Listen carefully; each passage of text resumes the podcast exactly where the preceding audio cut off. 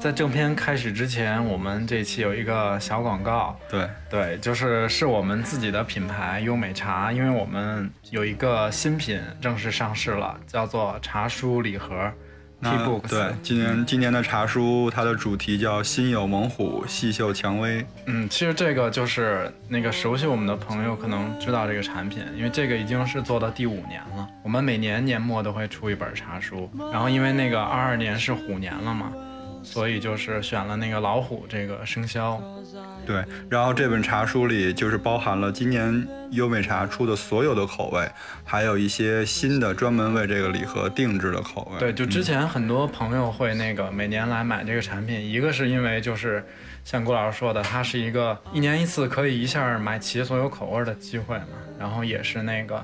好多新顾客他比如没尝试过的就很喜欢，说一次可以一下尝到二十多个口味。对，这里面的那个口味包含了我们人气比较高的葡萄煎茶、蜜瓜金鲜乌龙，还有白桃煎茶。然后除了这五种口味，哦，然后还有五种口味是在这茶书里首发的。对，吧就是今年等于是今年秋冬季的新品，就是比如像那个我自己比较喜欢的是那个雪梨白茶、橙子乌龙、桂花滇红，然后另外还有两款就是是有有争议的。嗯，柑橘普洱和那个青柠绿茶，就这个争议，我觉得就是因为可能每个人口味不一样，大家喜好是有偏差的。嗯。那除了这个茶书里边的这些多口味的茶呢，还这次印了一个叫画片嘛，我们叫。嗯，其实就是一个很 cute 的一个小对联儿。然后其实出的时候并不是这么想的，后来发现它贴在猫窝上特别合适。对，然后那个对联上写的字就是“心有猛虎，细嗅蔷薇”，因为就是你家的小猫其实就是这样，就是它心里住着一只老虎，但是它却展现了温柔的一面。嗯，然后因为整个茶书也是红金配色的嘛，比较适合年底送给朋友，或者当然自己用也是完全可以的。嗯， 那如果那个嗯感兴趣想尝试的朋友，可以直接到天猫去搜索 U M T E A 优美茶，然后直接哎，我们节目还可以给一个优惠是吧？对就是等于在我们嗯优美茶天猫旗舰店找客服报暗号“鲸鱼赫兹”这四个字，然后就可以去领一张专属的优惠对，券。专属的优惠券。嗯，好吧，那就这样，下面就是我们的正式内容。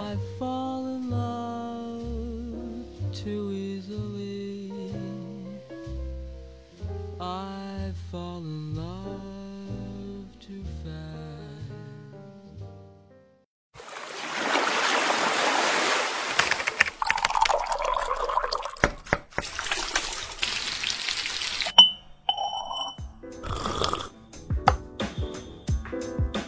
我们需要工作，需要闲暇，需要想象力以及一些理想主义。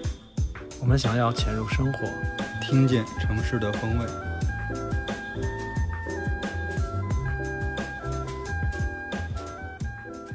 Hello，大家好，欢迎收听最新一期的金鱼赫兹，我是秋鹏。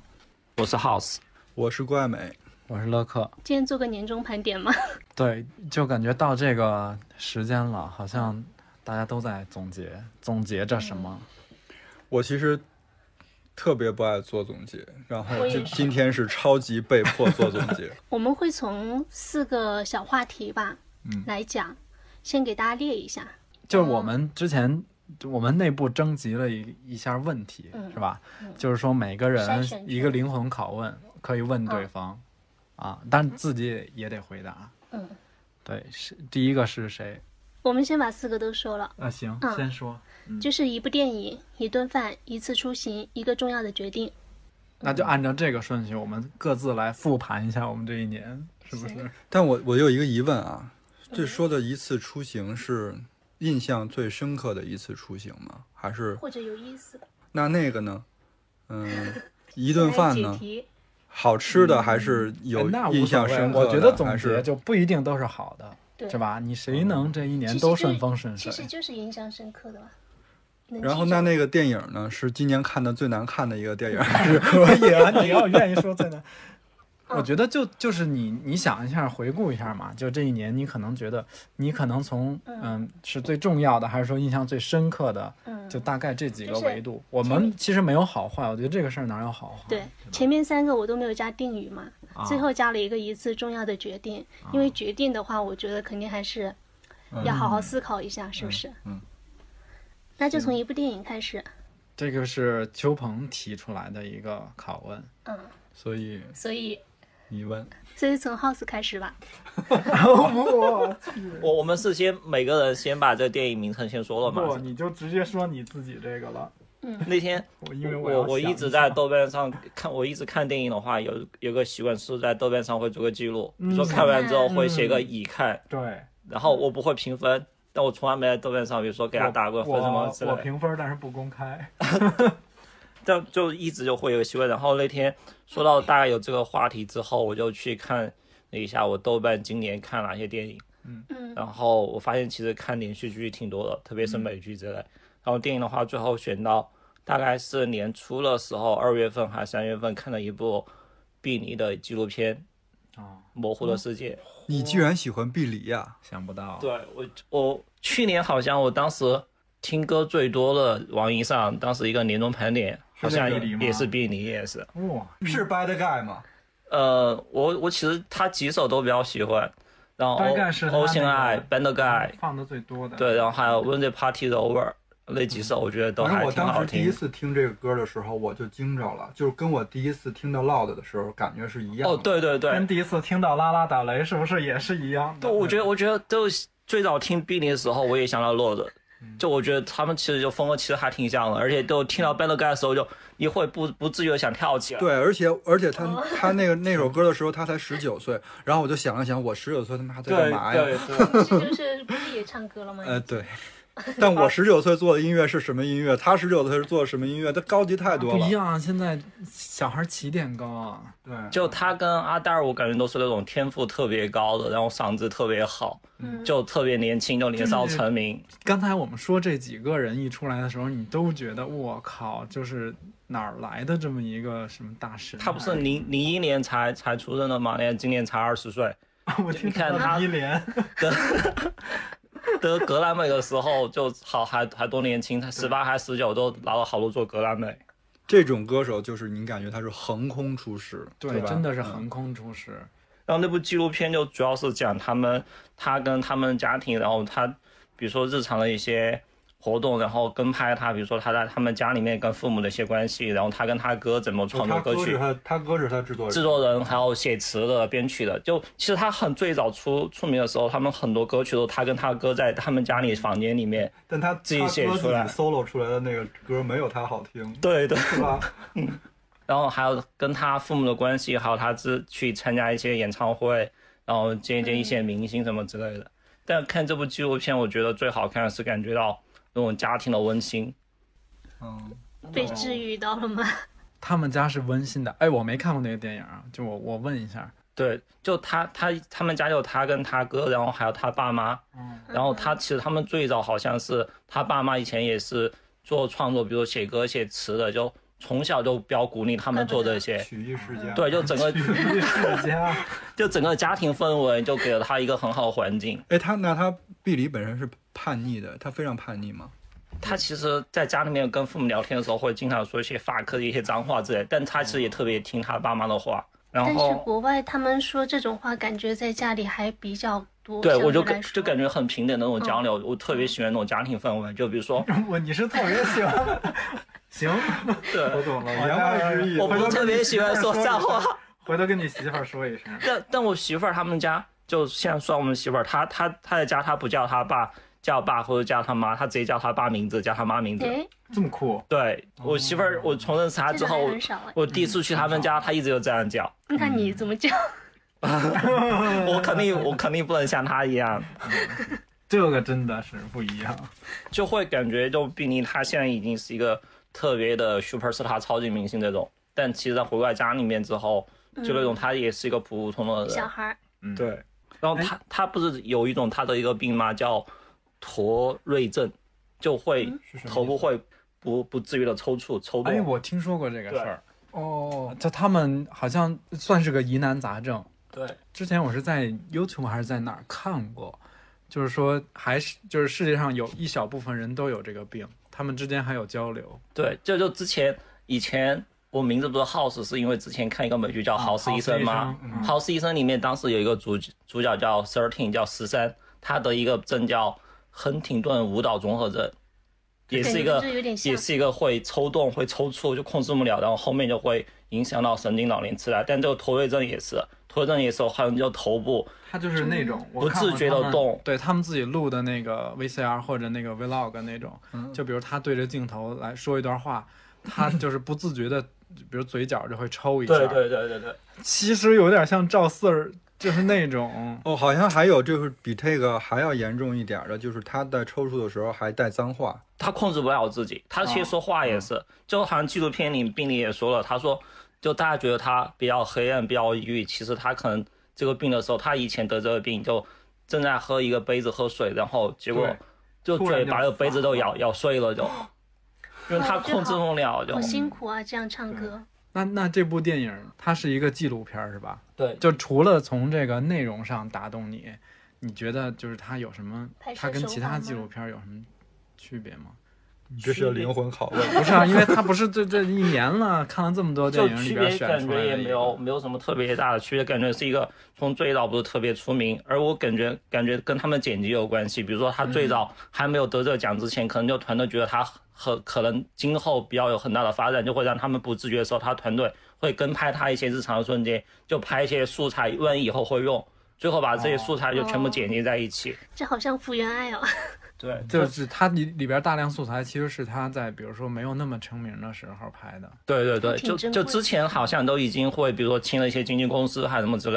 然后就会拍到这些东西，舒坦留在那儿，最后可能就会把这个纪录片就推出来。而且他推这个纪录片的时候，也不是说他要发一个什么专辑，为了这个专辑然后招些事，但他这个纪录片就没有，就只是很平常的就推出来了就。 我还挺喜欢比利的，哎，但是我觉得我现在好像因为就是看那个就是他的 MV 啊，或者什么演唱会这些东西都特少了。原来还就是比如说追着自己喜欢的乐队去看他的传记片，然后他的现场的那个录像带什么的。对但现在好像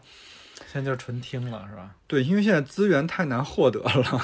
就就我看他的时候，也收了他一些，比如说去欧洲参加一些 live house 里面的一些表演，就感觉看视频跟听歌还是会就差别还是挺大的。就他有一些动作、一些唱、一些跳，嗯就会让你感觉特那他的别现场好吗？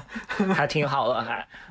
我觉得原来那种，比如说听歌，然后看那个电影，最爽的一点是什么呀？就是你有几个非常熟悉的那种影碟店，嗯然后你你因为喜欢它是什么？就是因为老板他在选电影的时候有自己的那那一套东西，好吗选品是有品然后你就省得看，你就省得去去找了。你到那儿啪啪啪拿出来几个，因为我每次我记得我原来就是上学的时候，包括那个做乐队之后，每次去唱片店、影碟店，然后没有四五百块钱是出不来的。就他选的东西都是你对，喜就是欢正的嗯中下怀，因为你老去，他也认识你了。然后你一进去，他会啊，我最近有几个新的乐队唱片给嗯你，然后有几个新的电影，我觉得你可能会喜欢。然后我就拿了，根本就不想，不像现猜在，你喜欢。对呀、 他们他们那些开店的老板他特别懂，对，就以前成都现在新南门路位置，以前有一家叫黎明音响，就卖各种碟、各种什么音乐啊，或者说一些电影之类的。就他特别懂，他随便说一个什么演员，他可以把这个演员之前的所有系列电因为你影想，全部他给你天推天的工荐。作就是看这些对，他比咱们看的多多了，其实听的也多多。对，啊，有好多那种乐评人和影评人，原来不都是卖盗版盘和打口碟的吗？ 打口袋。对，打口碟打口袋。就是那个昆汀以前也是做录像带了嘛，也五条人不也是吗？好，这个是碧梨的纪录片儿，哎，那个店还在吗？嗯，你黎说明音响好像关了，已经没有。 哦，我们就下下一个是谁？电影逆时针。哎，你暴露了我们的座位顺序。 我这个电影啊对我影响挺大的，我觉得有些电影是不能看第二遍的，不是因为它不好看啊，是因为它后劲儿太大了。嗯，然后我说的这个电影叫那个为你取名字的那一天，它是一个伪纪录片，说的是那个就是有一个主人公，他是一个电视的编导。三幺幺那个就是日本大地震之后，然后不是有好多那种流浪猫、流浪狗吗？哦，然后他就觉得，嗯，正好是他们家的那个小狗也也死了，他就觉得应该是为这些动物们去拍一个嗯类似于纪录片儿似的这样一个东西。嗯在剧中，他就是以拍这个纪录片儿的过程当中，采访了好多那些，比如说救援组织啊，或者动物保护机构，嗯然后整个的这样的一个过程。看之前，其实我我们自己也养宠物，然后就是你每天跟你的那个宠物在一起的时候，你对它的那个溺爱哈，可是你有时候会忽略到，其实有很多那种流浪的嗯小动物，其中有一个故事就是说，日本有一个规定是说，救助回来的流浪狗在这个在这个机构，嗯，如果没有人认领认领有它，一个时呃，它有一个期限是吧？对多长时间之内没有被领养？它就要安那个啊乐安乐死。所有的救助的那个动物保护机构都在抢这个时间，因为他们说，不论有多少人去领养这些动物，都是那个赶不上那个仪器的速度嗯。嗯，对，其实减慢这我我原来不知道这个事儿，然后我就觉得，就是日本这个国家一直在我印象当中，它是对这些动物。已经非常非常好了的哈，它居然还是这样，很很容易联想到一些其他的地方和城市，那他们这些救助的地方会是怎么样一个情况，所以他会对那种领养人的要求特别高，因为他们想他他们就说已经是被遗弃了需要领养的狗了嘛，就不要再被嗯不要再二次受伤伤害。嗯所以里边有一段小故事，就是有一个非常年长的一个阿姨到他们那个就是救助院说我想领养这个这个狗，他们就婉拒了这个阿姨，就是因为觉得她的年龄不足以照顾这只狗一辈子啊了。就还挺窝心的。有一个老爷爷，就是九十多岁了，他的狗也很老了，嗯嗯，然后老爷爷要去就是养老院了，因为他已经完全无法自己照顾自己了，更何况照顾他的狗呢？嗯所以， 所以老爷爷去养老院了，狗去了狗的养老院。 不，嗯，他们要隔很长一段时间才能见面，才能见一次。哦这就跟那个对俩老朋友再见面似的。是吧对，然后里边有一句话，就是说什么呢？假设狗和主人因故分离，然后由于狗也是有感情的嘛，所以它就会非常失落，非常的伤心。但不论这个隔了多长时间，它们再次相见的时候，那狗就会把这些中间的一些难过全部忘了，就跟隔了几秒钟就见到它了一样开心，有点像后来我们那个糖糖那样，嗯，它那狗其实已经有也是点老的不行了，就是平时它只能听懂吃饭，然后其他什么招呼你就根本那狗就没有任何反应了。但那个老爷爷叫的时候，那狗的眼睛一下就放亮，哇，那我我之前看过一个研究，他就说，其实狗这个生物好像它相对来讲它没有时间观念，就是比如说养狗的人就是那种你那个白天出去上班哈，嗯然后你晚上回来，隔了这个可能这个半天的时间了，然后这狗就会特别兴奋。但是你发现你好像出门倒个垃圾就三分钟回来了，它它也也很兴奋是这样的。对，就是他们好像说狗是没有时间的这个概念，它就是就是嗯看到主人兴奋，它也没有说隔几个小时还是隔几分钟没有什么区别。呃，我为什么觉得这种电影儿你不能再看第二遍，就是因为嗯上头，就因为好多事儿它是无解的，就是之前不经常说嘛，就是有些电影你看完它就是有非常大的一种无力感嘛。然后这里边说的就是我们买的宠物狗，然后有些比如说它是正经的那种，就是宠物体系出来的繁殖下来的，嗯但其实有好多的那些小狗儿都是那种从不良的渠道，嗯、培育它的狗种狗，其实挺惨的呃。巨惨，就是你会看它已经完全就是狗都不成狗的样子了，然后它生了很很多反复不断的生啊、近亲啊、杂交啊，要配出那个品种来，然后最后就被遗弃了。如果被好的人捡到，可能会送到福利院哈。做福利院，那别人来领养的时候都是领会领养那种小的，嗯小的、活泼的，是然后嗯那这种是永远没有人去领养的，那他那他的就是安乐死，所以看到这个时候就无解。所以为什么我们经常会听到一种说法，就是尽量选择宠物的时候不要去选择购买购买，而是要选择领养的，其实就是这种。所以我可能也能理解，就是有一些朋友家里养猫或养狗，尤尤其是养猫哈，养猫不是会在它那个生之前就给它做绝育嘛？嗯，然后我觉得其实虽然说不能再繁殖，但是它还是为了更好的照顾这个猫吧。就是这里边有一个特别打动我的话，就是说宠物是没法选择主人的。对，嗯，它一直在被选择，所以它非常单纯的，你跟跟了这个人，它就是哎，我要陪伴这个人一生。所以我其实推荐这个电影的时候，就是想哎让大家也看一眼。有些时候我们这些道理都懂，对。可能就是当下没有注意到。嗯嗯，嗯，所以这种电影你看的时候，它就是一个情感链接，对吧？你也不用去分析说它是真纪录片还是怎么样。哦，刚对刚说那个伪纪录片还伪纪录片，但它其实里边的这些机构什么的都是都是真实存在的。嗯它其实我觉得它有点类似于文学里边的非虚构那种感觉。嗯嗯嗯，它就是它是有艺术加工的，包括有剪辑什么的。嗯但是它是以这种纪录片的视角，或者说还是以真实的事件在做一个文本。这此时正好有小狗叫，可能是要能录进来。不知道能不能收进来。好，下一个的话，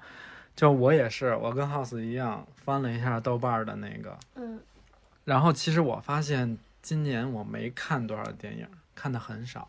因为这两年真的院线不好做。就是我我有的时候就觉得说我还是挺喜欢去电影院看电影的，然后自己在家也看，但是就是嘖觉得还是没有院线那种感觉嘛。然后所以这两哦你年要的相是对视听感受，啊，因为我觉得电影它不光是一个画面，嗯，它是一个还有那氛围哦空感，间，对对，那个空间氛围很重要。对，所以其实这两年看的挺少的。然后今年我翻了一下我看过的，我到目前为止，我觉得我印象最深的，或者说我看完最嗨的是那部，那个扎导剪辑版的《正义联盟》。哦，正义联嗯盟，四个小时那个，嗯，对，嗯，因为之前《正义联盟》公映过嘛，就是也看过。然后就是看完扎导这个，我昨儿还特意翻了一下，就是扎导剪辑的这一版，嗯，就是原来那个公映版的那个豆瓣评分是六点四，就是整个口碑票房都特别扑街，它的那个票房好像全球票房都赶不上曾经的一个单人的那个故事片儿。然后扎导这一版现在目前为止好像豆瓣评分八点二，好像曾经最高还达到过九分儿。哎他之前那个我有点恍惚了，是不是那个就是第一版的那个嗯，是他被开除了，然后找了另外一个导对演去，他好像是去拍的他们女儿，对，他们女儿得病对去世了，哦，就他当时就崩溃，就对很退出来，就没拍。反正这里边故事挺复杂曲折的，就包括说后来这个四个小时扎导自己剪的这一版，他最终能上，好像还是一次影迷的那个请愿，对请愿，就是一个影，就是一群影迷的执念，才造成了说这个电影最后又放了出来。因为本来他是这样，就这个《正义联盟》拍完，扎导剪了一个粗剪版，就是四个小时，而且是黑白的。当时给华纳看，因为他好莱坞华纳他是靠资本市场去驱动的，就觉得不行大概市。场对，其实华纳是有一点儿想漫威化把 DC，、然后就觉得不行，就觉得说这种东西，嗯，可能不不怎么市场。然后他们觉得可能像这种哈大片儿、商业大片儿，又是英雄主题的，其实应该像漫威那种轻松活泼、合家欢，嗯嗯，想要那种风格。我其实原来就是喜欢的就是 DC 这一系列的，哦是闪电侠呀、绿灯侠。后来就是因为 DC 不太给力在电影上，才倒戈了去漫威，然后发现漫威真香。 DC 感觉就是他们背后没有操作好，就给了漫威对，逆转的一个机会就。就是有一个说法儿，DC 最大的敌人不是漫威，是华纳，对因为对 因为是华纳，就这个扎导这版放出来之后，口碑这么好。嗯，一方面哈，可能是有这种反，弹我觉得可能有这种逆反心理嗯嗯，就影迷肯定会觉得说，对吧？嗯嗯，这是我们喜欢的，我们就刻意可能打的又偏高了一点儿。还一方面就是说，扎导这个剪辑才是资本和对那个华纳的最最大的打脸。然后就这版我为什么觉得特别好，就包括今年在这么多电影里边，我特别喜欢这个，是因为我觉得这个就是它时间 DC 长嗯跟漫威的区 别，不是呀？一开始我觉得说四个小时，你就没看之前你觉得有这个必要吗？然后看完之后觉得真的跟两个小时不一样。就咱们先说他首先扎导自己的这个风格，我觉得这是 DC 最迷人的地儿，或者是最迷我的地儿，暗黑。对有一种史诗、史诗的那种气场，而且它的那个镜头特别古典，它不像漫威那种。你看漫威很多那个片儿，它实际上是轻松活泼，颜色也比较鲜艳，然后包括漫威有很多那种梗埋在里头的，对吧？我觉得最牛的是他每个人出来有一个自己的 BGM，、那个特别燃。首先就是它的那个整个贯穿的一种氛围，会让你有一种压抑感，但是你你会觉得很合理啊，世界末日了都。为什么还要那么搞笑？然后再一个就是说，这个四个小时为什么后来看完我觉得它它合理？虽然说是就是挺长的，其实这个两个小时的版本剪掉了东西太多了，就有一些人物的角色立不住，它不合理了。然后像这个扎导自己剪的话，包括他把那个哎那个叫什么来着，就是他他爸给他做了一身钢骨啊钢骨，就钢骨这个角色，其实，在那个正义联盟里边儿，在第一版正义联盟里边儿，你会觉得这个打酱油的人对，就是全程臭脸，然后你也不知道他为什么来来干嘛，有一点看不明白。我第一版最不爱看的就是因为《正义联盟》这个是 DC 四巨头，对，就是每个人单出来都非常能打，嗯，结果放钢在一骨。起之后结就果钢骨那么重要的一个对啊角色，就成了一个打酱油的，我觉得当时我就差点那个。所以为什么四个小时这个版本好看，是因为他把钢骨整个的人物小传补全了。嗯就从头到尾，你知道了他为他是怎么变成这样的，然后他有什么样的能力，嗯，包括那个闪电侠也是在两个小时版本里，他是负责搞笑的，你就会觉得说这么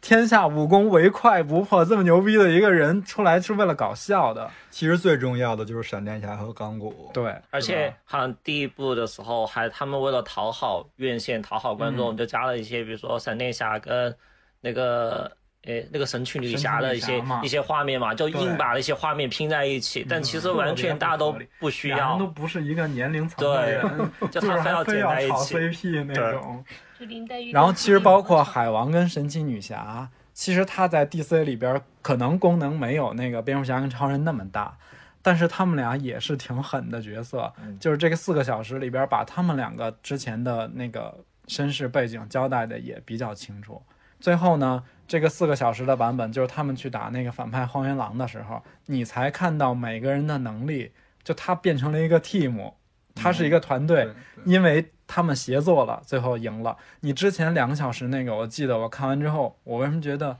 不好？就特搞笑，就所有人被那荒原狼虐的都不行了，然后超人一来一拳解决问题，好，你这个回家 嗯 team 特关键。我们为什么觉得漫威好看，就是因为不论他在漫威宇宙里边有多少的那个大反派，你都会觉得哦，有一个复仇者联盟在这儿撑着呢，哦也对出不了什么大事儿。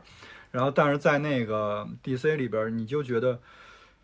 超人好像也没有多厉害，然后蝙蝠侠就是有钱， 对，那蝙蝠侠就是闪电侠问他，蝙蝠侠那你是的那超个能力是啥？就他就说我有钱。 就是钞票、超能力。啊、反正就看完之后，我觉得这才是 DC 啊，就是你不能再做一个漫威，因为漫威已经把那种风格其实做到了挺极致的一个方式了，就是老少咸宜、合家欢，然后轻松诙谐，又埋很多梗进去。嗯然后就包括说那个扎导的这个他自己剪的镜头的叙事的方式都不一样。你看之前那个，就我们还是拿这个扎导这部来跟漫威的，比如跟复联去对比，你会觉得说漫威它是靠对话、靠这些来叙事的，它整个是靠每个人的这个台词啊，然后对话去把那个穿起来。嗯，扎导这版真的是不是靠台词，是靠整个的视觉，就是他给你营造出来那种氛围，就是靠视觉跟镜头在叙事，就包括好像他这版用的比例跟那个之前的都不一样不一嘛样，不一嗯，样画面比例。然后，所以就是我也看过一些影评，就分析说，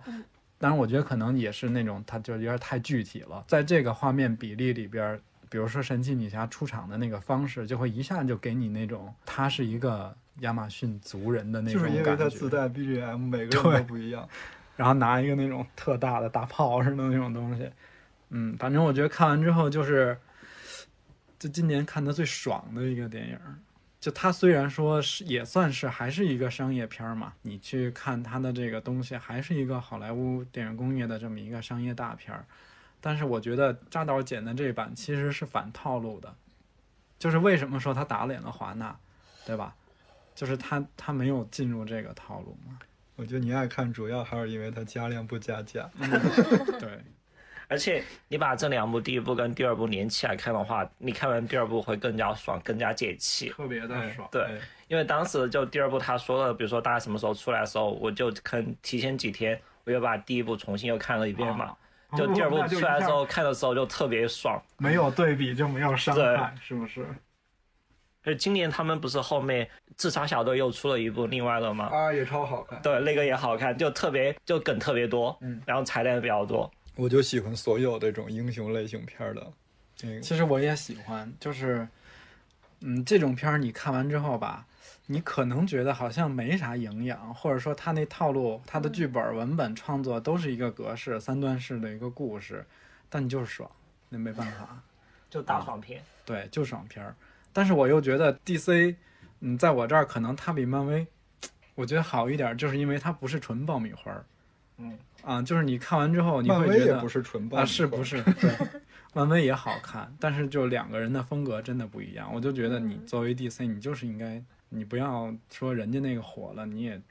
去去复刻这个东西。哎，但是这我觉得就是那竞品那么好，是吧？嗯，他没办法，资本都是趋利的嘛。对。嗯，对，这背后我相信肯定还是有好多那种，嗯，包括资本啊，包括票房和院线的较力，对吧？就觉得我感觉有点危险发言。就 DC 它其实我觉得它的价值想表现的会比漫威会更加深一些。我靠， 就它你你你你对面一个漫威迷，然后你你做了这种就也就不是说漫威不好，可能是他们两个不同的风格。就 DC 可能有时候想想探讨一些另外一个层次、一个维其度实的东漫威西。没有不好，漫威的嗯每一部电影我都会看，对，而且然后会看几遍对这种。 DC 的有些出的剧我反而不看，我都要看。我觉得嗯我就是我两边真的都喜欢。啊嗯，就是因为完全不一样。DC 那边那个就是他所有英雄他都有那个风格都特别明显，嗯，都是自成一套的那个风格，而且歌坛就是我一直以来哇，歌坛是我最喜欢的那个而哎特别是英雄类的剧，洛兰那一版的，嗯，黑暗骑士，我就觉得歌坛就是洛杉矶，又在影射 嘛，Central City，对我觉得是纽约， 是这样。我自己有一个感觉啊，我不知道对不对，就是我总觉得 DC 的那些故事和画面，你看的时候，你会觉得比漫威年代稍微早一点儿，你总有一种感觉，复古。对，我觉得那种漫威是有一种美式复古的气质，哦但是 DC 是古典，就哦它比那又早了，甚至有一点儿，你像歌坛那种，你感觉说就不是我们现在这个时代。然后漫威你就觉得是我们现在这个时代发生的，有一年我们就是圣诞节去去那个去环洛球去洛杉奥兰矶，基，然后住的那个酒店里，本身那酒店长得就很像歌坛那个楼，然后再加上晚上外边呼啸而过的警车声，你就感 觉就哦是在对，电影里面然嘛，后天空中有一个蝙蝠，嗯你就会下意识的拉开窗户去看看有没有那个蝙蝠侠那标志。刚听得一脸懵。你是不看这些的嗯，我没有看。然后我觉得我推荐的不电他影，肯定现在有一点那 个，啊就是自思想都错位了。刚从一个解救流浪小狗的故事，那么悲情的故事里，突然到我这儿嗯来了一大爽片儿。然后我要推荐的是跟之前看《哈利波特》有关的。我没有推荐《哈利波特》 哎，我能插一句话，就嗯补一下儿，就我们之前有一期选题不是讲那个《哈利波特》吗？嗯结果秋鹏就是认认真真，因为他之前没怎么看过，他就认认真真的从头到尾看了一遍《哈利波特一》，点没有快进，也没有倍速。这还是挺挺耗费那什么 的 这功课做时间有点差。啊。因为你知道，我每次 想 看的时候都看停到留火在焰 杯就停了，是不是？我现在还停留在火焰因为杯。你是原原著他们党最近要拍新的，啊，就要拍一个魔法石的十周年还是二十周年的重聚的一个东哦西，，好像是我有对看，嗯，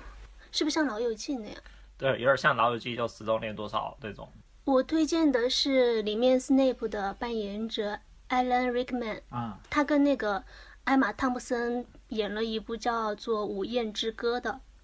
其实他这个电影，我觉得它不像那种很典型的电是一个老电影，好像是一零年的啊，一零、年的，他那时候年纪也挺大的。然后全长只有时长只有四五十分钟，只有几个场景。嗯，我把它形容成有点像讲故事的一个，嗯、现代散文长诗，就是莎士比亚那种，嗯，倒倒也没有，他还是很生活的，就是讲那个 Rickman，他们俩就是演《真爱至上》那一对儿夫妻 couple，对吧？对对对对，他们演过合作过好多都是以夫妻的身份，就是情，呃呃，银幕情 侣，对嗯。然后内部的话，Rickman 他是演的一个图书编图书编辑，嗯，然后呢，要去吃午饭，就约了他的前妻，艾玛是他的前妻，嗯，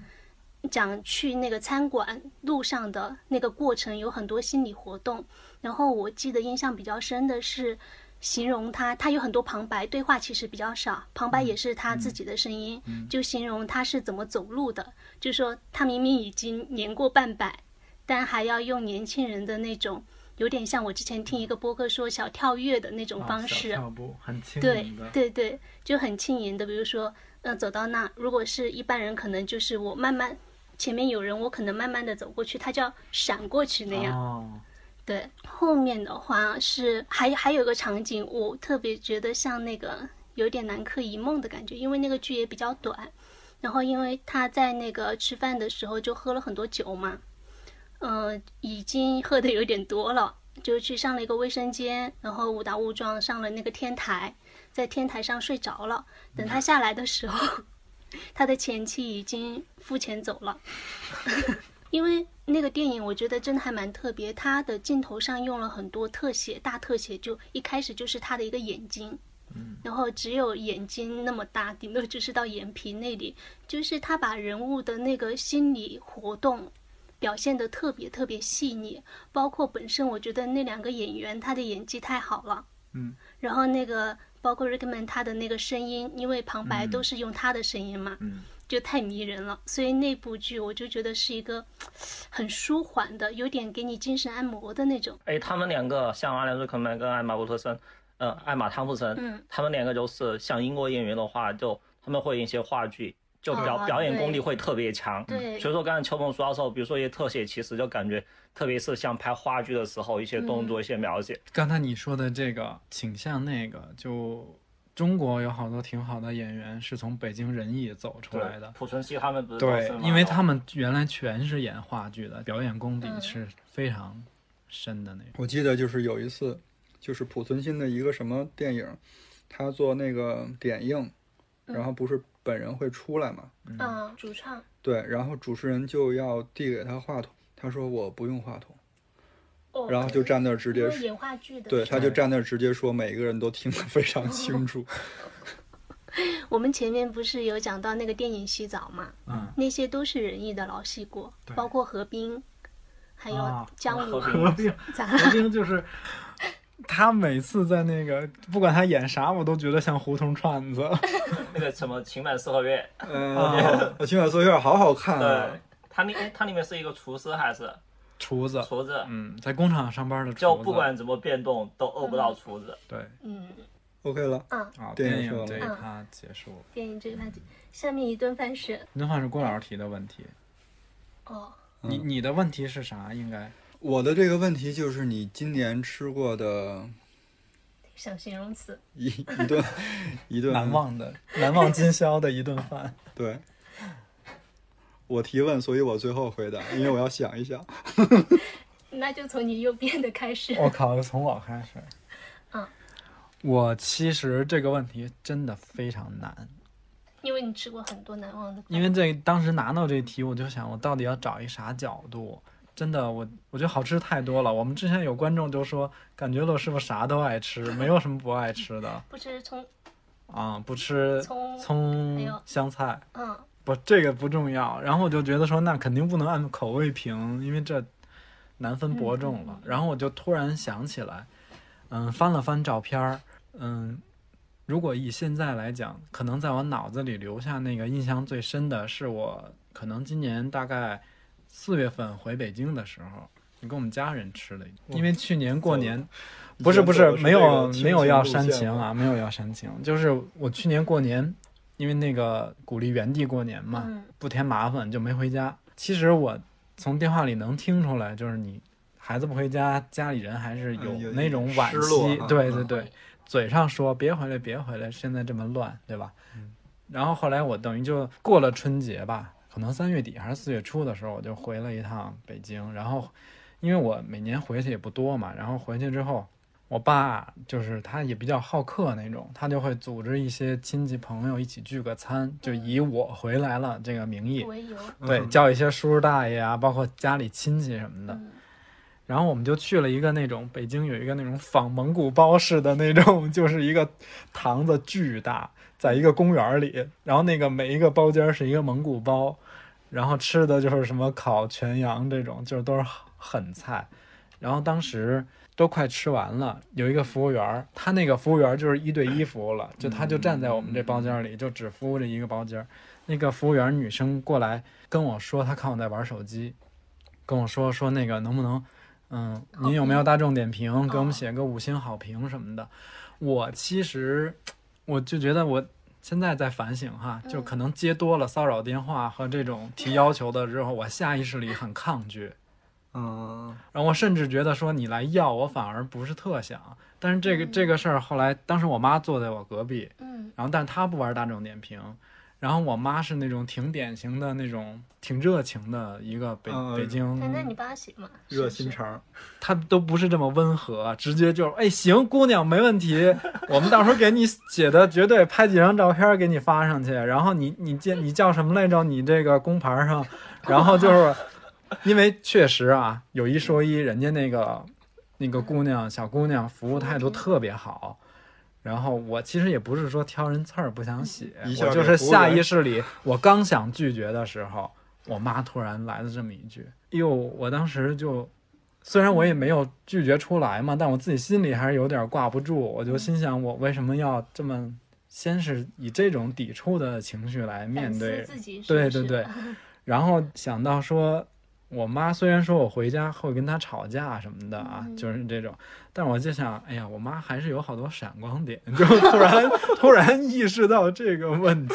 就是你们，我以为你妈说完那一大套，然后就是服务员给自己整不会 了，没有没有，我这怎么这么热情？ 对，然后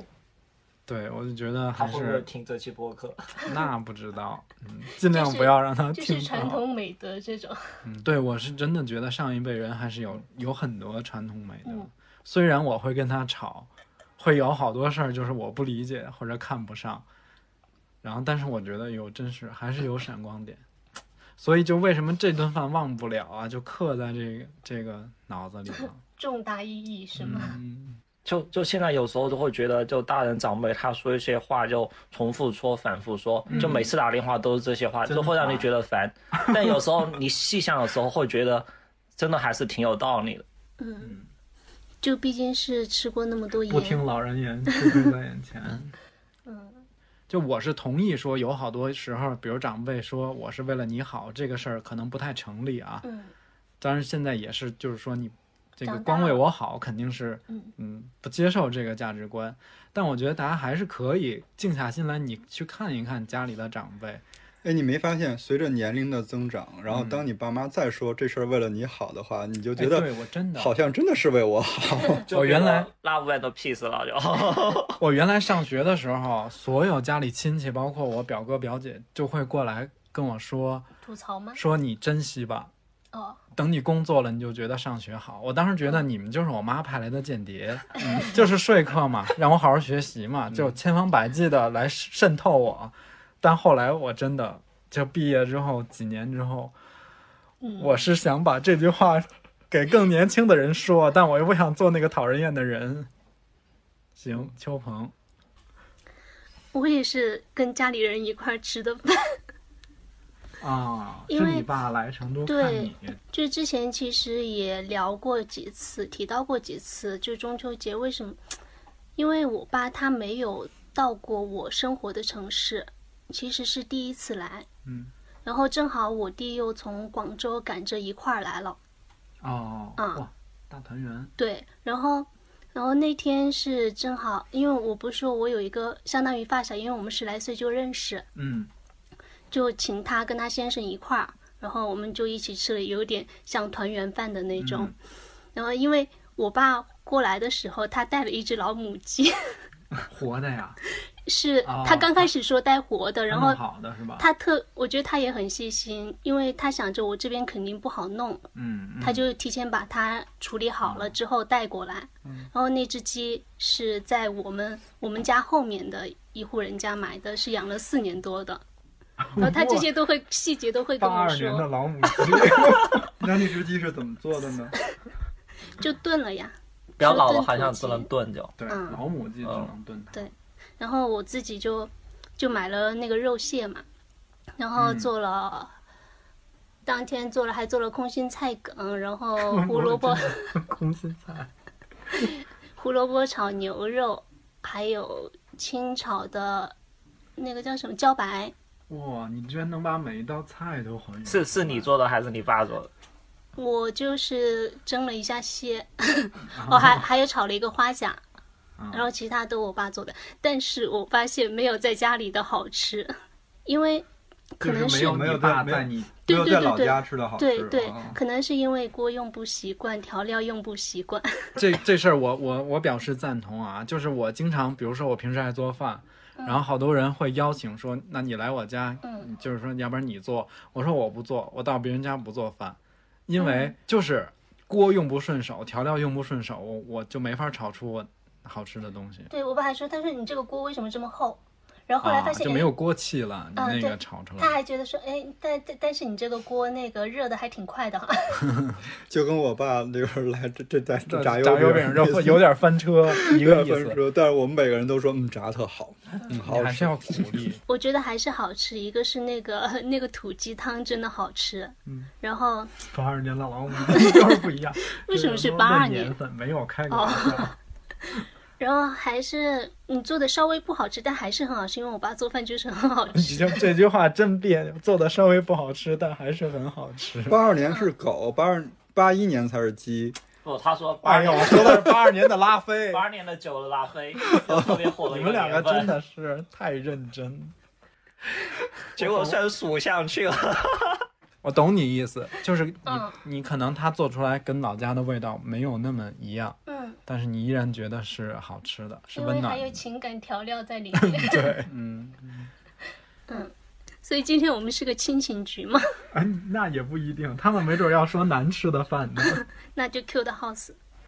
我我之前本来想说这顿饭也是跟家人一起吃的，但你们两个都说了，然后我就说另外一个是跟我们同学，就高中同学，就前段时间做手术那个吗？呃不是另外一个，就前段时间我们有一个同学，他因为工作调动，他们单位把他调回成都了嘛，他就升职了，就当时前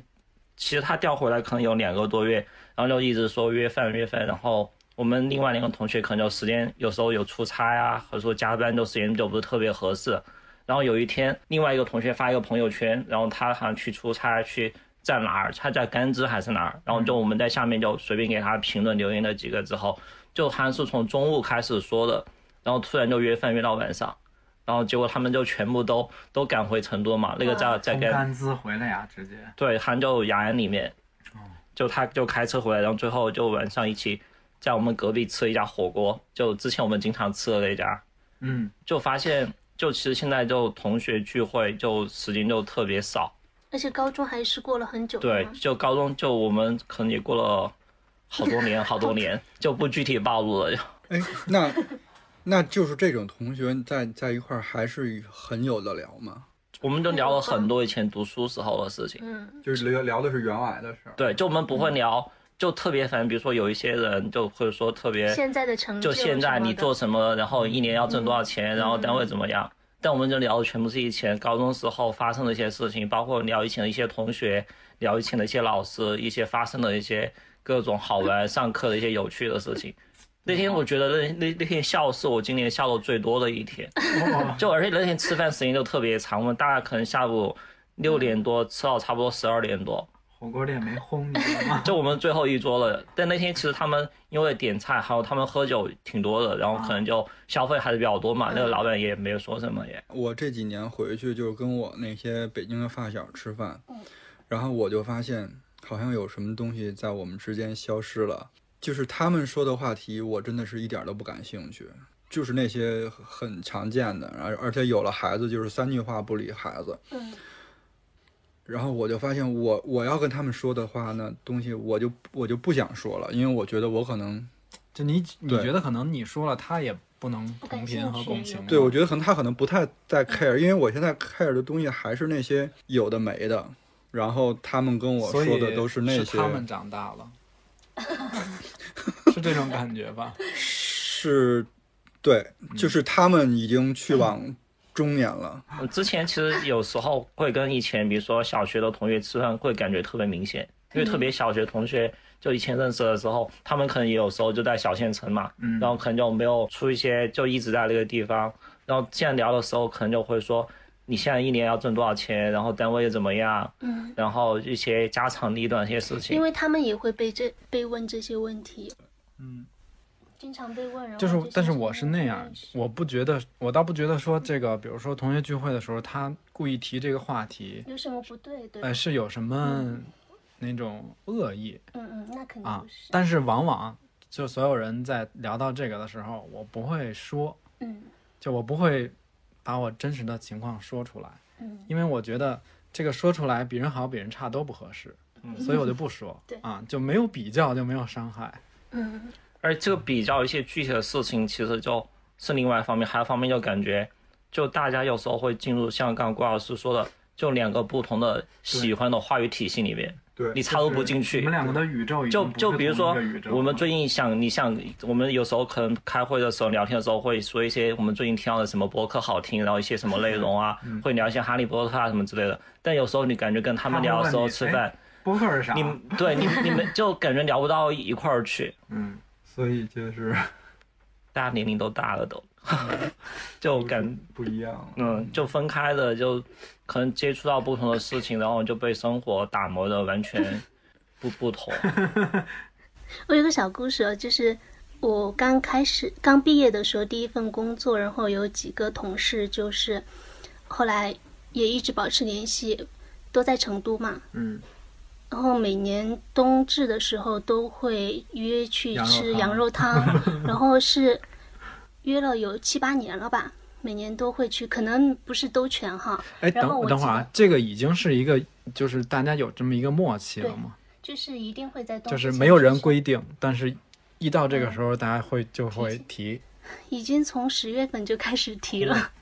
然后我就记得有一个是因为我们几个朋友当中，然后有一个男生他的妹妹嘛，就我们也有点熟，但是不是一开始就很认识的。嗯，有一次他也参加了，就去年的时候，然后他就是。跟我们说，他说我我就很奇怪，为什么你们每年都聊同样的事情，每年都笑得那么开 心？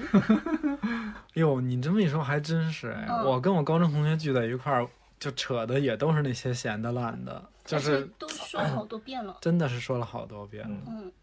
一年一次，一年一度喜剧大会 就。因为大家的高光时刻都停留在那个时间啊，我们永远聊的话题都是，就是我们其实都不怎么聊现在的生活，对因为其实我们几个高中的时候是特别铁磁那种，就大家现在之所以还能约出来，也是可能想暂时逃离一下现在的那个嗯，就是哎生活吧，所以聊的都是原来你开就心怎么把哪个老师气成了什 么样，对然后就对就永远是这些，嗯我靠，我最遗憾的就是我和我所有的同学都没有联系，我也很少。我也很少，哦就是一就个都几没。有。对，其实就联系的就始终就只有那么几个。轮到我了，嗯对，轮到你了。我说的是我今年吃的最诡异的一顿饭。我 真的是有不一样的画风。嗯，这个这顿饭是怎么来的呢？接了一个餐厅的推广， 我去了，就在八宝街那儿，它是一个 KTV 里边儿，然后这 KTV 又弄了一个餐厅，你进去以后，我就说完蛋了，画风太诡异了，就是那种不灵不灵的灯，就不就是是你的那个喜欢的对，店就是他一个餐厅做川菜的，把自己弄得和夜店一样。其实这头没什么，你如果好吃，我觉得完全是 OK 的哈。你这些，然后进去以后，很多那那些川菜的，比如说炸的东西，就是 KTV 的半成品，嗯，炸了一下，好，忍了，上了一个牛排，说啊，这是我们的招牌菜。我吃这牛排，我怎么那么熟悉啊？然后吃着就特别像我每天早上从超市买那特便宜的那个特薄的那腌个，制牛排， 对，那个牛排是他们这儿招牌菜。好，我还忍了，我然后知一道会儿，太忍了你 真是对，然后一会儿，哎，有一个穿的跟那个领舞似的那么一个男的 男的，嗯上来了，然后说大家我们现在表演一个，嗯。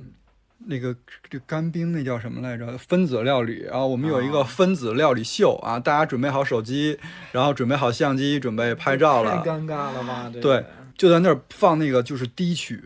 然后他在那儿那用用那个分子料理做做那个东西，然后我就坐在座位上，我已经尴尬到不行了，就已经非常想跑了。然后就是这时候服务员还在边上说啊，先生您可以起来鼓掌。哦我说他是给你安排好了，是还有人 Q 掌声呢， 这也太尴尬了吧。好，然后坐在这儿，终于这些这些套路都完了，说坐这儿开始吃了嘛。一会儿端上一盘菜来，中间有一个用分子料理做的玫瑰，然后服务员就在坐在边上，先生，这是我们的，就是这是主打的最好的一个菜品，就是我们的一个什么什么菜，说给您一个手套。我说然后呢？他说您看我把这个花儿拿着，您一拍它就碎了。 这个是当成了一场秀在做，我觉得这这然后不是一顿饭，你看了一场秀，吗 我想知道你你最后拍了拍没拍？有没有哦拍？我拍了呀他。肯定拍了呀， 他都忍了这么多环节了，最后一步他还不配合一下吗？我拍了呀！我的妈呀，真的是我我我能理解，就是嗯如果当时是我，我肯定巴不得找一地缝儿都钻出去。嗯就是说，就是你可以体验到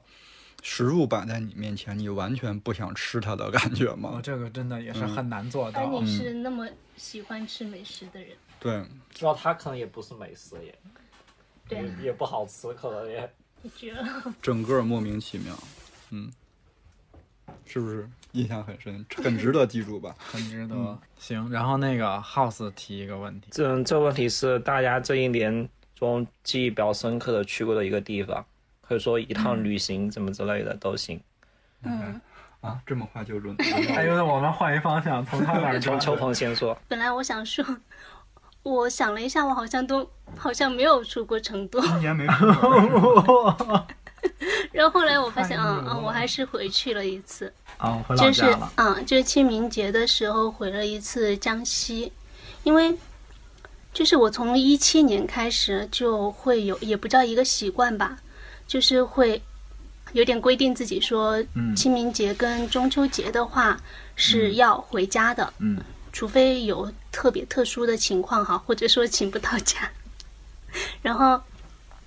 因为清明节回家的话，主要是那个那个时候，其实天气比较好，嗯，只要不是雨纷纷的那种，就是大多数还是天晴的时候。然后回家那个乡下的空气又会比较的好嘛，嗯，然后你还可以见到一些不太容易见到的人，跟不太容易。等一下，我 我对不起， 我有点那个过度反应 了，我真被吓了一我下觉，得 我真的被吓到我了明白你啊的！那个感受。其实我想说的是，你因为说的是可能那个扫池姐来扫好，墓其他人都回来了，对 对吧？，都其放他假人了都回来，都嗯包括以前的时候，我的舅公，好，别就理他。我先说前几前几年，就是我舅公他身体还好的时候，他都会，因为我舅公在南昌嘛，是我奶奶的哥哥，他都会回我们那个村里面去给他的父母扫墓，嗯或者后来我爷爷奶奶过世了之后，也会过来给我爷爷爷奶奶扫墓。然后还有一个不，就是我堂姐她很早就嫁出去了嘛，所以有时候过年的时候不一定能够碰得上她，反而她清明节的时候会来给爷爷奶奶扫墓。然后还有除了人，就是会看到一些不常见的植物，这还行， 这我觉得不要在清明节把不常见放在前面。对，我这这个真的不适合搭配在一起。那就看到一些乡野植物吧。嗯，城市里不，有点时令。我又要说，嗯好，说吧。 就我不知道你们有没有看过一种鼠曲草。鼠曲嗯草是清明菜，它开黄色的那种小花儿。嗯，可以，我们那边会用来做，呃，有些地方叫青团子，但我们那边叫团子，只是它更硬实一点，然后更小一青团点。不是用艾草吗？嗯，艾草。对我们那边荠会菜吗用是那个，哦，应该很多都可就是能吃的野菜，可能都能放进去吧。来自来自家乡的凡尔赛，嗯，嗯就是你们那儿植物多样性比较好吗？嗯，然后它是水生植嘛，就如果有很多那个田，就田里面它那个水哦长在比较水多田的里时的啊候，对对对。然后还有映山红，其实也很少见了。哎，我映山红只在歌里听到过，我从来没有见过映山红。是啊，我们那个山里面也不多，可能要再往里面走一点会多。但是我们去扫墓的那几有有一处，就有一处，然后年年只有那一株在生长。嗯。然后我每年都很期待看到那个，八二年的映山红，然后还有哦，还还还有一种叫紫云英，紫云英它是田里面的，嗯，就是在那个插秧，就是播种插秧之前，会在田里面撒一些那种草籽，嗯然后它就会开那个紫云英这种花，是紫色的，然后有点，你可以把它想象成那种就是豌豆角开的那个花，哦，紫色的，但是它更纤细一点，嗯，然后开的漫山遍野。我感觉我现在像一个无知的城市人。 啊，我现在也是这种状态。 哎，我那我想问一下，你你播种之前撒这个籽是嗯有什么目的吗？我没有问过，我觉得应该是那个让它土地更肥沃一点吧，因为它是一种植物嘛。然后那个草等它腐烂之后，嗯它就成某种那个肥料、养料什么的吧。嗯然后，但是我现在比较遗憾的就是，就每一年回去之后，那个紫云英变少了，油菜花变少了。以前变是成什么了呢？那什么变多了呢？因为种地的人荒少，地，反正就是觉得越来越荒凉的那就种。是以肉前眼可见的耕种的人变少了。对，以前我记得我好像有分享过，我们家后面就是稻田，然后再远一点是山，所以一般清明节回去的时候，正好是那个时节，就是你走过稻田两边是一片一片的那个紫云英，然后走到山上去就是漫山遍野的油菜花，凡尔赛其他花就园，其他就没有什么，我觉得主要是回去见见家人，然后怎么老觉得见嗯见不常见的东西。嗯，我还是挺享受的，就是乡下空气好嘛，然后多看一些植物。嗯，乐师傅呢？我其实我这个东西那个，嗯，可能没必要太展开讲了，因为我们专门录过一期。就我今年觉得最有意思的是，还是去新疆的去玩的那一次啊，因为就是为啥呢？是因为首先是跟嗯非常好的头部朋友们，嗯嗯，然后不同领域的，嗯，反正就是就跟其实出去玩儿跟谁玩儿挺重要的，嗯嗯，还有一个原因是，这是我我们第一次在国内自驾，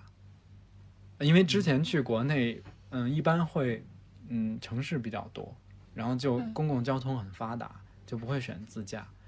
然后新疆真的，哎，我我看了一下，之前自驾的经历一般都是去那个，比如说嗯，美美西或者澳洲这种地广人稀的地方，因为它公共交通不方便嘛，新疆也是地对广人稀。所以就是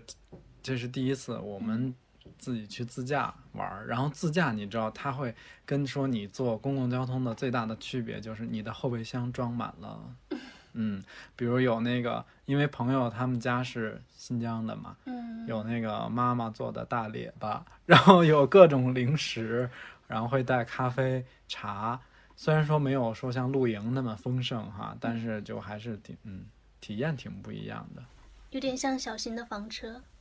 就后备箱打开就可以马上野餐的那种。对，然后就是比如说你你两三辆车一起开出去，就经常会有那种说，哎，我们这儿有这个，你要不要吃点儿？哎，我这儿这个东西没了，你那儿有没有？就是还是挺有意思的。而且人多吃东西真的特别好，嗯，就可以就尝可试很以点好多菜对，自驾还有一个好处是可以去到一些不容易去的地方。对，我觉得那个我忘了这个话谁说的了啊，但我觉得其实可以品一下。他就说，人类有了导航之后，其实错过了很多风景。是，嗯，有原来有很多风景是在没有导航的时候误打误撞被我们看到的。还有一种是因为有了点评，错过了很多很多美食。珍爱生命，远离远离那个，远离互联网，远离推广。嗯 行，我这个就不不细说了吧。好，我的接力棒交给了下一位。哇塞，这个问题简直不知道从何回答。我确实真的是现想的啊，因为我那个想了好几天没想明白，今年有哪次是特别的难忘，难忘的。虽然说那个嗯新疆那个有我，也也很难忘，嗯。但其实我想说的是什么呢？就是今年每去的所有地方，就都很值得被珍藏和那个、和珍惜。嗯因为其实原来我们出去玩儿，就嗯国内根本就完全不在我们的选择范就围之往内。往会首选去国外。对，嗯因为还是想在世界更远的地方去看一看嘛，那种喜欢玩儿的都是这样。不对啊，就嗯是就是更总远想方去更风景远的嘛。远方。是的，嗯，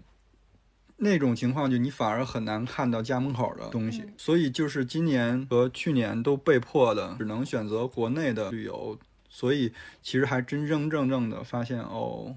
原发来现国内的月亮也是很圆，对，然后国内的景色也是很能打，你就算去个乐山啊，去个峨眉山，去个青城山，都弥足珍贵吧？感觉我们是都好吧？珍惜那个出去的。好珍贵啊！因为因为线下这个疫情，你也不知道它什么时候是个头儿，是吧？对，嗯，动不动的，比如说你订好了机票，我们上周刚把那个南航随行飞给退了，嗯，就是刚买完第二天。就疫情就闹了，哪儿也去不了了。幸亏一次都没用过，可以 退，不然就就是你也说不准，是不是？所还以是国对内 吗？对，嗯，所以你就觉得，嗯、且玩且珍惜。嗯 我的大概就是这样。 House 呢？哦，我今年去的印象比较深的一个地方是回老家，然后也啊就是回老因家为今年不是我们姥姥去世了嘛，就我们奶奶去世了，就好了。而且那天接到电话的时候，是我们在录播客的时候，对就那天录播客，然后电话突然就有几个电话进来，我爸给我打了几个没接，然后我弟给我打了几个，然后都没接。但那天电话响的时候，我看他们两个打电话，就有一种感觉有一种感觉，就有种预感到。然后就后面就回老家了嘛，就去爷爷奶奶家。而且今年我爸他们姊妹特别多，他们有八个兄弟姐妹。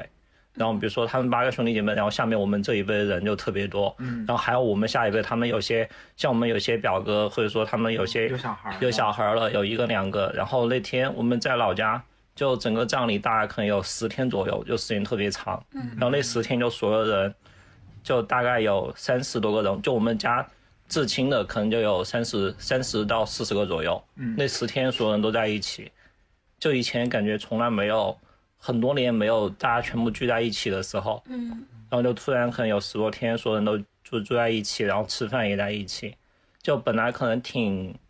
挺悲伤的一个事情，但因为可能奶奶年纪也大了嘛，这种其实也没法、能接受。对，就嗯一定最后就感觉葬礼就变成了还是挺快乐的就，哎，我其实真的对这个事儿，我可能可以简单聊两句。就是之前我也在这边参加过朋友一些家里亲戚的这种丧事儿，然后其实我觉得还挺好的。就是四川这边很多打麻将啥的，啊嗯对，它是喜丧，他会把丧事儿办得相对来讲轻松一点儿。在北京的时候参加这种场合，你会觉得那个气氛是很凝悲重的，对，是很悲伤的那种。然后刚才耗子说的那个接电话那个事儿，我我太有体会了。就是，嗯、我姥姥也可能跟你奶奶的那个情况差不多，就是在医院很长时间了。我那段时间就是特别怕接到家里人的电话，对，就是我妈一个打电话，我就一就很紧张，然后就是那种接电话起来都是试探性的，说啊，嗯什么事儿？我说没，我妈没事，吃啥了？ 而且我们爷爷奶奶不是在农村吗？就感觉在农村一下子就待了十天左右，就特别清静，特别安也静。看到了植物多样性。对，也看到植物。而且他们其实以前我不知道，他们那儿有个风俗，就是比如说，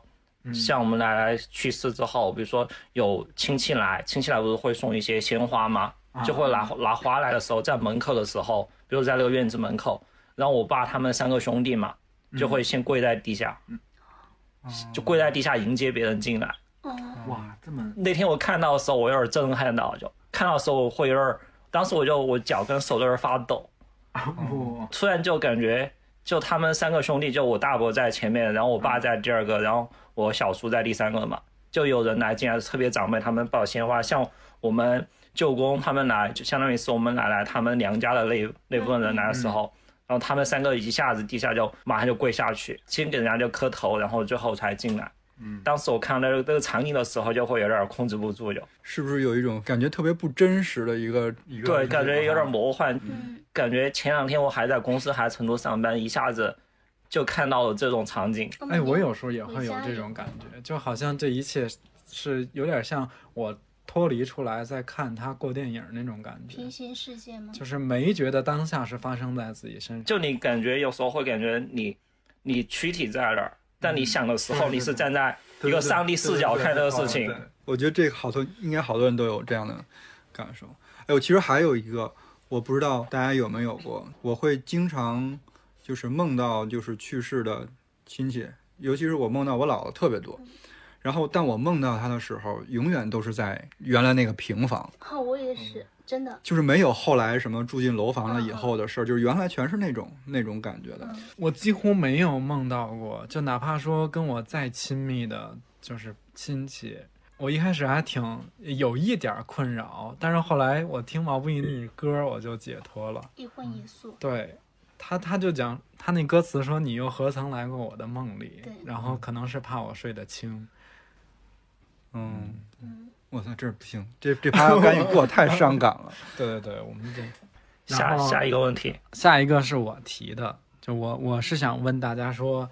嗯，可能是今年你做的最好的一个决定，或者也可以是最重要，比如说比较有意义的一个嗯。其实我们每天每个人都在做着无数个决策，嗯，那你就是说我们回顾一下今年做过的这些决策，你觉得哪些是比较好的我先说，可以。啊？你先说吧。嗯，我我本来其实不想说录播课，这个不应该放在这最是后我说的吗台词，不是对我的台词。但是我觉得其实应该说一下，是因为什么呢？确实，我感觉就是做了播客这个事儿以后，嗯，都逼着我看了好多书，嗯嗯，然后逼着我看了很多就是可以吸取知识的东西，会下意识的让自己更认真的观察身边的生活和朋友，然后因为你知道这些东西可能会用到， 所以其实它还是帮助我感觉，嗯，在录播课之前稍微又成长了一点点儿，嗯。就是能够打开了一个，因为原来我很长一段时间都不再接收新的知识，我也有这样的感 受。是，但是录做了这个事情之后，你开始被迫的，也不是被迫，就就吸收知识，吸收新的知识就是一个一个一个习惯，因为实在是要有那么多那么多东西可以聊啊，对对书对就是要准备才嗯能输的。会有焦虑吗？就是说怕可能没得聊了，或者说我聊这个东西不一定是对的。哦，那倒没有，我觉得没得聊就不聊了呗。 我觉得，嗯、嗯、我觉得只有这个事情你当成一个乐趣在做的时候，它才能做好。如果有一天，比如说我们都很痛苦了做这件事情的时候，那其实就它就应该是不存在了。嗯嗯，我们就会找一个更有乐趣的事情做嘛。嗯，我觉得郭老师刚刚说的，就为了要录播客，我们会准备很多资料嘛。嗯就像每次播客的时候，不是我钉钉上一个就资源库，然后一个文档会就专门是播客，然后下面有每一期标题，哦就收集了很多资料。那文档我一直留着嘛，但其实就每期文档会写很多东西，嗯但其实就播客的时候可能没说，但我觉得就是我在准备播客的过程中，我了解到了新的东西。啊，对对，就是我对吃到了，我吸收了。对，我吸收了。然后还有个，除了这个是自己准备的东西之外，还有是其实我对三哥的了解会更加多，对你们三个，哦，我以为三哥，我是说三哥就是哪一 个？不是因为日常就是我们就媳妇儿就嘛就怎么又出平常一个们平三常哥我们可能就一般开会的时候聊工作上的事情比较多，对，我们但这聊聊播客的时播候客就是纯私人的就完全是纯私人，然后纯生活。对，我们四个现在好了解彼此。啊太了解了。我现在甚至已经，虽然说邱鹏有的时候他接的梗就是跟我的回路都不太一样，但我现在慢慢都已经知道他可能下一句会说啥了。而且你会发现，因为我们一直有一个思考模式，都是一个惯性的一个思维模式嘛。有你做了播客以后，你会发现你你要去别的角度、别的视角去观察你可能原来很常见的一个一个事物，让它从其他的视角有没有一个新的说法和新的解释。我觉得挺牛的，播客好，今年做的最好的决定之一就是它。好，下一个邱鹏， 为什么轮到我？ 你是不是没有想到我没有按顺序点？就是 那我就要可能可能会暴露一个事情，嗯， 就是我觉得家里有我矿，比较重，没有，我觉得我比较重要，今年做的比较重要的决定就是春天的时候辞职，然后来这里面试。啊，啊，嗯，暴露了你春天才来到我们这个节目。对，因为，嗯、就我之前辞职是一家婚纱摄影店，嗯，然后是单休，包括虽然说也是做品牌内容的，就觉得好像有点东西可以做，但实际上我撑不了那么久。就是后来我在思考这个问题的时候，我是这样分析的：之前好像那个乐克有说过，就说我去一个城市里面要找工作嘛，嗯，我好像对工作的要求没有那么高，嗯然后我可能会从几个角度分析，就是除了那个各种待遇，嗯然后就是说这个工作环境自己喜不喜欢，嗯工作的内容是不是自己擅长的、喜欢的，嗯还有就是。呃，包括有没有发挥跟创造的空间嘛？嗯然后还有一个是工作伙伴之间的沟通顺不顺畅。嗯，然后如果说能够达到两三项的话，我觉得我能坚持的比较久一点。然嗯后如果只有一项，我可能会熬一熬，看一下后面有没有转机。嗯所以可能熬个三五个月。就是最后总结下来，我觉得就是在这里的时候，可能达到百分之八九十的契合度。这些评价很高了呀。是你不知道我跟那个邱鹏开会，我们俩开会多顺畅。但因也为嗯会有一些不同的角度，也能探讨。我觉得这这个也很重要。就是刚才秋鹏说他是春天的时候才来我们公司的嘛，才加入我们的。但其实真的就是，嗯，我有时候是觉得啊，就我自夸一下，我是一个还看人还蛮准的，就往往凭第一印象看这个人八九不离十了就。当时他刚来的时候，我就觉得哇，这个人就是。我 你现在很紧张是不是？ 没有，是这样，就很符合刚才你说的那种就是我当时就觉得说，这个女生真的就是从骨子里透露着那种特别感性的一个文艺女青年的气质。结果你看，她刚才判断这个要不要来这儿上班的标准，几乎全是感性的。嗯，除了待遇，我我记得当时那个就是面试邱鹏的时候说，说如果不找工作，可能就去自己做一个播客。 做个花店嗯嗯，反正反正播客是怎么来的，反正当时就是说你播嗯客，我一会儿可以简单说一对下。，然后我就想，哎，做播客，这个好像是后来，因为我记得有一可能刚来没多久，我就跟那个 House 说，就是好像聊到八分，嗯嗯还聊到道长停更的那段时间。然后后来我说，我说我们很适合做播客呀。他说我们之前其实是有有过这个想法，包括也接触到播客了，嗯，包括小宇宙还是你们推荐给我，我才开始听的。哦，哎，其实我们这个播客真的还真得归功于邱鹏，或者说他给了我们这个动机。嗯其实之前我跟郭老师跟 House 在你来之前，我们是喜欢这个东西，对并且觉得说是有意思可以做的。但你知道这种事儿往往需要有一个人具体来牵这个头儿，然后洛这这个个时拒候绝了我很多次。对我真一开始拒绝的，其实我到现在都没想到说我们能有这么多可聊的。我当时就觉得说，可能聊两三期我会枯竭。我们第一次开会的时候，就是嗯，觉得好像没有太多可以聊的。就是我之前有一句话哈，说有一些路看起来比较窄，但实际上你会越走越宽。哦嗯对啊，你看我们第一期播客才三十多分钟，是吧三？十八分钟，然后你现在是收不住的那种，然后你感觉就是，哇塞，已经没什么可说的了呀，感觉。但是你现在你再看，你再往回看，嗯，一个人输出一个小时也是足， 也是可我以们这一的。期就会很长，你没觉得吗？可能会总结的时候，每个人还是或多或少对这一年还是有很多感触。嗯，而且我还有一个，就是我觉得挺神奇的，好像冥冥中注定的，因为我是学新闻的嘛。嗯。然后我们大大学的时候有一门课，我忘了那个课程的名字，但是当时老师给布置了一个作业，就是跟那个广播有关的，让录一篇散文。我我是选择录一篇散文，然后交上去之后。那个老师说：“他说你可以试一下去电台工作。”哦，，后来我有想过，但是因为我不是学广播电视新闻的，就没有那个底气，就感觉现在也算是实现了对啊，一小部分实现了。行，那就那就 House，那天我在其实说到有这个问题的时候，我一直在想我今年做过哪些重大的或者说记忆比较深刻的决定，然后发现没有想起来。现在现你想，不是今年领的证吗？去年，去年，哦，去年，但今年我养成了一个习惯，就是会，就比如说可能找到了两个比较喜欢的软件，或者说 app，会把平时的一些想法，或者说工作上，或者说自己私人上的一些想法，会给它记下来。嗯，这个意思是记日记了吗？开始就也不是自己，比如说可能就突然看到一个句子，然后看到一个词，然后我要这个词有什么想法，就嗯会马上在那个 app 上给它输进去，然后会隔一段时间，比如说隔半个月和一个月，就会把之前的翻出来重新看一下看一。下，然后今年就看到一个词叫一个句子叫 connecting the dots，就会把点联系起来，然后就会你会突然发现你之前当时在不同的时间段、不同时间点、不同的场景记了一些东西，你现在看的时候发现它们其实有关联的。它它是的，对它会是有有用的，就在下意识中慢慢的就对你产生了一些影响。其实你们刚刚在说前面的时候，我我想最后我们讨论还可以讨论一个问题，就是用什么去记录看过的电影跟做过的一些事情。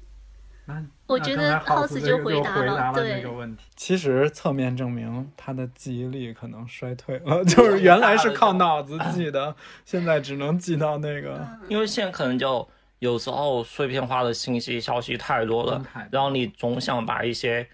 比如说你看微信公众号文章的时候，我是对 公众号特别依赖的，就强就每天必须要把必须关注重要的想看完。但比如说有时候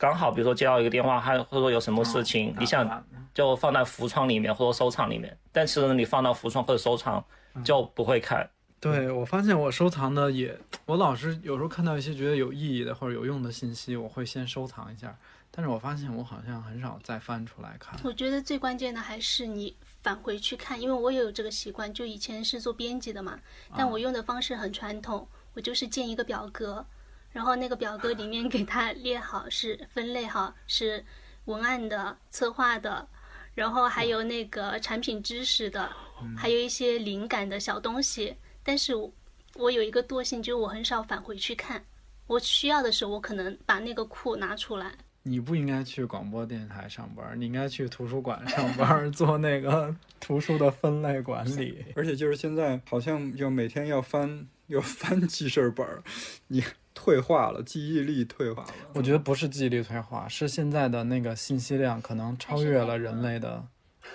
呃，就他们发展的太快了，过载但是我们的大脑没怎么进化呀。我们从原来需要处理的信息量到现在这么一个爆炸的时代，可能人脑有点儿就是 hold 不住这个。但有时候休息的时候 或者周末的时候，就特别不愿意看手机，特别想把手机放在一边就不去管我它。也是，行，那我我说我自己的，对呀、嗯，啊，就是我目前为止觉得，其实这个不一定是最对的，不或就是说这决定都不一定对啊。其实我们现在决定说涉猎一个新的项目，从公司原来做一个文创的店，嗯到做一个可能是消费品品牌，到马上我们可能会嗯迎来移动空间的运营。嗯，啊，真不一定对，因为这个东西现在你再反过来看，都觉得说整个做空间运营其实投入的成本跟精力会非常的大，而且可预见的它真的不一定是一个特别好的生意。但是当时就是我们几个在看了这栋楼的时候，出奇的一致，就是觉得想要做这个项目，因为它其实是一个社区的旧改。哎，它你是知道为什么吗？其实我到现在都觉得那项目不一定能，不不是不一定能吧，肯定能。你在就给是自会己有困难是吗？，对，肯这这太困会非常难，困难太多了。但是我就突然想起来，你乐师傅之前说，他说他有一个人生的小目标，就是阶段性的小目标，就是开一百货大楼。然后我觉得这百货大楼不就摆在我们面前了吗？那就哦，合着为了照顾我。对，它是一个那个，它是一个社区的，嗯，你可以理解为社区更新或者是旧物业改造。嗯就他那栋楼原来是那个嗯青羊区的民政局嘛，然后就是他们搬走了之后，这种老旧的物业那要怎么办呢？就是现在其实政府比较提倡我们做社区的有机更新，然后让这种第三方的商业企业来去做这种空间的运营跟策划。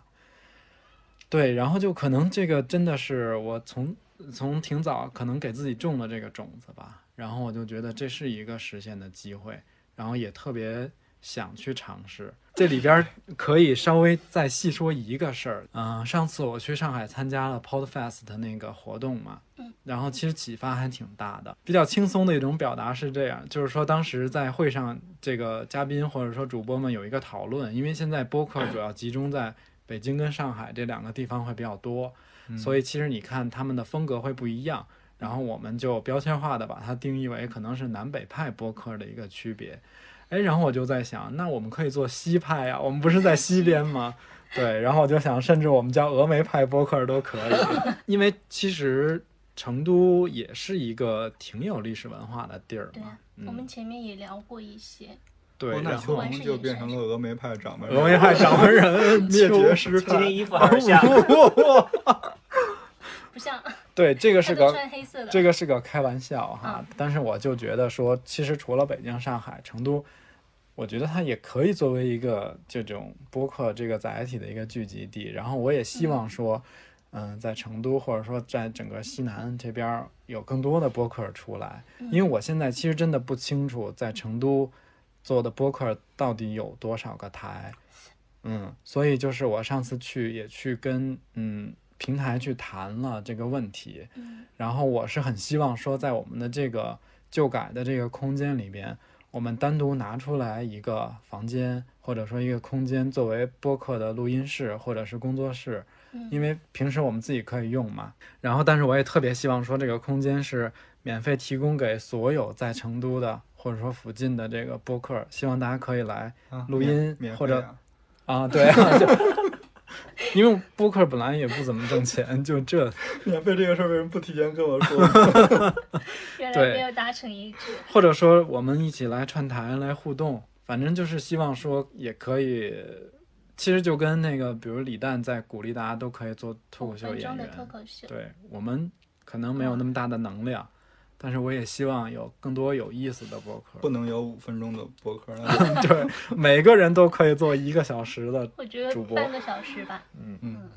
好。所以就是那个先提前打一个那个，这这也不叫广告，都免费了，还有什么广告？对代码对，如果有那个，比如说有成都当地的播客，或嗯者是这边感兴趣的朋友，想要做播客的，哪怕我嗯，觉得可以找可以来找我 们，我们是抱着一个嗯开放的心态，嗯，想要跟大家探讨这件事儿。然后我们的联系方式可以在我们节目的介绍里边就可以找到，有微博也有邮箱，不用不好意思，直接联系我们就 好。哇，嗯，你这个决定信息量太大了。 这感觉都不是一年的决定，是三五年、十年的决定。后边不还有一个 flag 吗？啊，哦，对，你们想想好了吗？我之前想了一个，啊，那你说，出门两次，从单元门到小区门 吗？不是，因为他今年不是只回了一次老家吗？对因为明年的计划是两次。嗯，其实我之前一直很想去云南的那个沙溪古镇，它那边不是有一个那个沙溪傣族书局嘛？然后后来看了那个，嗯哦我说我不太想去。然后听了一个播客，他们聊那个宁波的天一阁，天一阁也是我之前看过的一部电视剧叫《天一生水》，也是黄磊他导他演的，就很想去一趟宁波。嗯宁波可以，宁波小海鲜可以。我们之前去团建过，但没有自由行过。 House 要立一个 flag 吗？当众立 下。那天我突然想到就， 就我们每期播客其实一般就秋鹏就做好之后发群里，然后有时候在群里听嘛。嗯就小宇宙上，我好像很少听我们的播客，然后就它又没有那个红色的那个勾，然后我就哦想想立一个播。flag 就是明年就小宇宙上所有的金鱼盒子的播客每必期须都打勾一个勾，那不用不用到明年，今年全部听完嘛？我其实立了一个 flag，都不都其实不是现在立的了，之前就立了，就是就是从就是从那个我们做成都街巷志那期嗯，开始，我就开始给自己攒中华老字号。我觉得我明年就至少要吃五十家中华老字号哦吧哦你。这个对我的感觉不是一个 flag，你是挖了一个坑。 然后吃完分享给大家。嗯，我他要逼着我们也要跟他一起讲这个东西。然后五十个差不多一周至至少一个，对呀、一年就五十几周。你这个是在做美食梳理，嗯，想要做的那个文化梳理，对，因为我看那个书的时候，我觉得好多老字号就就是不明不白的就消失了。嗯，然后我觉得留下来的就有弥点痕迹。哦留下来的就弥足珍贵。嗯，还有可能有一些传承人并没有那么有名了。嗯是吧？然后或者没有被没有被公众所知，我觉得就是应该去找一找，因为本身对这个就特别感兴趣嘛。嗯，嗯，估计很难，脑有点难。我的那个 flag 是我去年立的，结果没拔 了。我就冲浪吗？对，哇，哦你你竟然记得这个事儿，嗯你真的是细节太多了，这个人，嗯，太感性了。就是我去年立的 flag 是今年要去学冲浪，嗯就没有理由，只是单纯的想学，结果就是好死不死几次都是不是自己有事儿，就是有就是环境不允许就去不了，然后我就把这个旗子接着插到明年。希望你可以。哦，差点忘了，就是我们这期其实是一期新年，可以叫新年专辑吧。嗯，然后最后也给大家送上祝福，祝大家新年快乐。然后我这边祝大家怎么吃都不胖，我是不是应了你？我我祝大家就是生活如故吧，我觉得就是像往常一样就可以了，挺好。我祝大家多体验一些有趣的事情，然后碰到一些有趣的人。啊，太好了。好好好，嗯，好的，那这期到这里结束，感谢大家花时间收听金鱼赫兹。如果大家喜欢这期节目的话，就欢迎分享、转发。嗯，最后再次谢谢大家收听，拜拜。拜拜。 Now that I've lost everything to you, you say you wanna start something.